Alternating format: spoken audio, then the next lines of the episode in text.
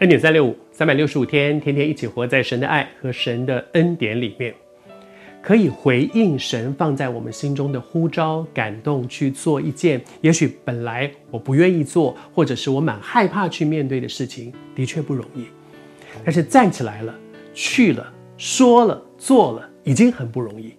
而接下来有一件更不容易的事情，就是为主坚持，不是只是当下。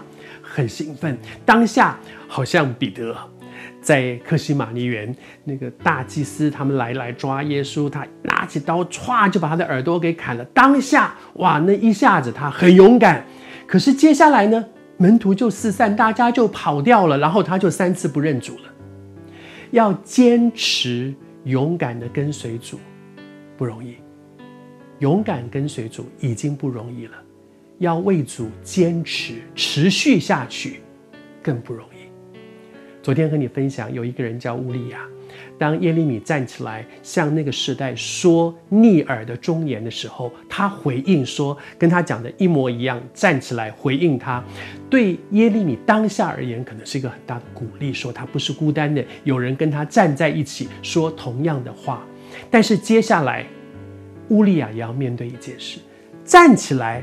不容易，但是站起来之后，开始面对有外在的压力了，其实就不容易了，就更不容易了。我读给你听这段经文说：当乌利这些人听见乌利亚所说的话之后呢，王就要想着把他治死，王就要起来杀他。乌利亚听见了之后呢，就惧怕，就害怕，然后就逃往埃及去了。真的是不容易。其实我们谁也不敢讲说乌利亚，你真糟糕，刚刚才站起来很勇敢的，什么现在就开始跑。其实我们每一个人都是软弱，有谁软弱我们不软弱呢？有谁跌倒我们不焦急呢？我们必须承认，我们每一个人都很软弱。但是我们可不可以靠主给我们一个恩典？好像好像在启示录里面讲到，他说那个教会是至死忠心的教会，求主帮助我们。至死忠心，这真的是一件不容易的事情。也就是说，要付上那个生命的代价。当面对生命之间的那个那个代价的时候，人怎么选择呢？乌利亚的选择就是逃走。可是，在神的恩典当中，我们看见耶利米，耶利米也是一样，甚至他之前就碰到这样的状况。他之前就碰到这样的状况，因为之前当他讲完之后，人家说你必要死，你一定死，你非死不可，你完蛋了，我一一定把你打死。而在那个情况之下，他说：“你们赶快悔改，还有机会，神会后悔不降灾。至于我，随便。”读到这里，你就会发现，耶利米真的很不容易，真的很不容易。也许你也正在担心、害怕当中。我要鼓励你，做一个对的选择。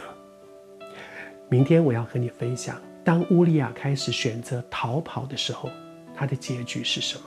而当耶利米选择至死忠心、坚持到底，他的结局又是如何？